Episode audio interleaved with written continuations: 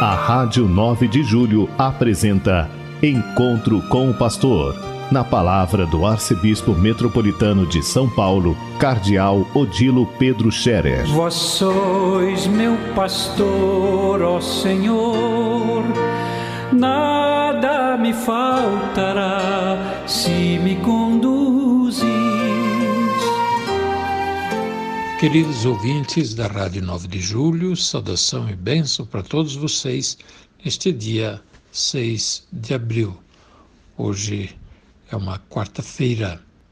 Nós continuamos a viver o tempo da quaresma e cada dia a palavra de Deus nos traz a mensagem que alimenta o nosso caminhar, a nossa nosso caminhar quaresmal em vista da preparação da Páscoa. Hoje nós lemos um pedaço do capítulo oitavo do Evangelho de São João, que estamos lendo nesta segunda metade da quaresma até a Semana Santa. Jesus que, em discussão com os judeus que o acusam, os judeus do seu tempo que eh, contestam que ele seja o Filho de Deus e por isso o acusam de blasfêmia, Jesus, porém, diz: Conhecereis a verdade, e a verdade vos libertará. Se as minhas palavras permanecerem em vós, sereis meus discípulos. Aqui temos duas frases muito importantes. Sereis verdadeiramente meus discípulos se as minhas palavras permanecerem em vós. Nós somos discípulos de Jesus Cristo porque somos cristãos. Fomos batizados, somos membros da igreja, membros da comunidade dos discípulos de Jesus. Mas que discípulos somos nós? Será que nós guardamos, observamos a Sua palavra, conhecemos a Sua palavra. Nesse tempo da Quaresma, somos chamados a conhecer um pouco mais profundamente a palavra de Deus, a ler a Sagrada Escritura, a ler os Evangelhos, o Novo Testamento. É um costume muito importante, muito bom, se a gente todos os dias ler um pedaço da palavra de Deus.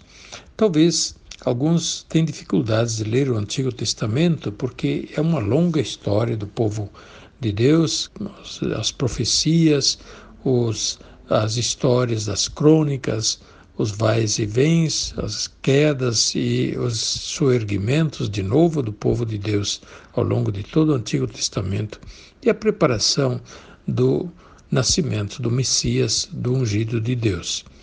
O Novo Testamento talvez é mais fácil para compreender porque ele tem no seu centro mais claramente Jesus Cristo. Começa com os evangelhos que narram sobre o nascimento de Jesus, a vida de Jesus, seus milagres, seus discursos, suas pregações e, finalmente, uma grande parte de cada um dos evangelhos é reservada à narração da paixão, morte e ressurreição de Jesus, que é parte central no Evangelho. Pois bem, conhecer Jesus, conhecer o Evangelho. Santo eh, Anselmo diz que eh, conhecer, é desconhecer a Escritura, é desconhecer Jesus Cristo. Desconhecer Jesus Cristo é continuar na nossa ignorância religiosa, porque nós somos cristãos e por isso conhecer Jesus Cristo é obrigação de todo discípulo. Pois bem, Conhecereis a verdade e a verdade vos libertará. Conhecer a verdade do Evangelho, conhecer a verdade de Jesus Cristo, ela nos liberta e salva. Por Jesus Cristo nós temos de fato a vida, temos a, a salvação que nos é prometida e que nos acompanha desde agora já, desde o nosso batismo. Conhecer a verdade de Deus, conhecer a verdade do Evangelho, conhecer a verdade da nossa fé. Quanto nós temos a fazer para conhecer melhor as verdades da nossa fé? Conhecemos nós o catecismo? Sabemos explicar minimamente eu creio em Deus Pai, talvez até mesmo aos nossos filhos e netos? Sabemos falar dos grandes momentos, dos grandes mistérios da nossa fé? Isso tudo é conhecer a verdade. Mas a nossa verdade não é só uma verdade intelectual. Nossa verdade é vida, é conhecer aquele que é a verdade. Jesus disse que ele é o caminho, a verdade e a vida, ele próprio. Então, conhecer Jesus, fazer experiência religiosa, esta é a forma como melhor nós sim podemos conhecer a verdade, conhecer a verdade de Deus que se manifestou no, no meio de nós por meio dele. Continuemos a viver esta semana em preparação agora já para o domingo de Ramos. Domingo que vem, domingo de Ramos, já vamos nos preparando para participar da missa, pensemos em qual missa. Eu celebrarei na Catedral da Sé às, 10, às 11 horas, mas às 10h40, já na Praça da Sé, nós estaremos reunidos lá para a bênção solene dos ramos e a procissão de ramos para dentro da Catedral Metropolitana, domingo que vem às 10 horas.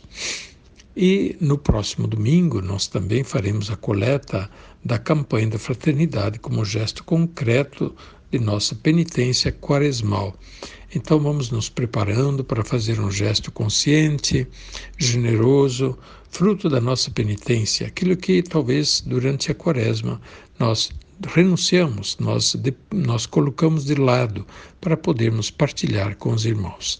Que Deus nos abençoe, Deus abençoe a todas as pessoas que são generosas em partilhar dos seus bens para com os mais necessitados.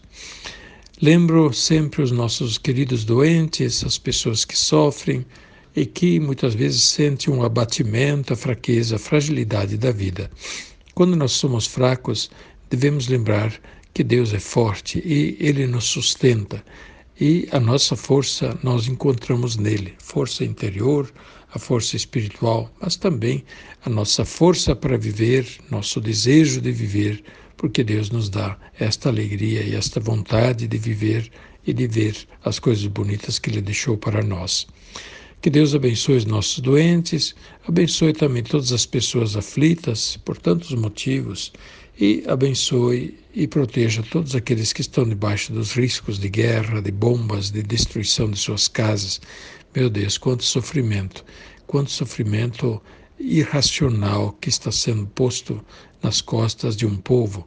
Que Deus nos livre da guerra, que Deus faça com que os responsáveis das nações deponham as armas, os ataques e possam todos sentar em torno da mesa para um diálogo, uma conferência de paz, para assim se estabelecer uma nova base de convivência fraterna e justa. A bênção de Deus Todo-Poderoso, Pai, Filho e Espírito Santo, desça sobre vós e permaneça para sempre. Amém. A Rádio 9 de Julho apresentou Encontro com o Pastor, na palavra do Arcebispo Metropolitano de São Paulo, Cardeal Odilo Pedro Scherer. Vós sois meu pastor, ó Senhor, nada me faltará se me conduz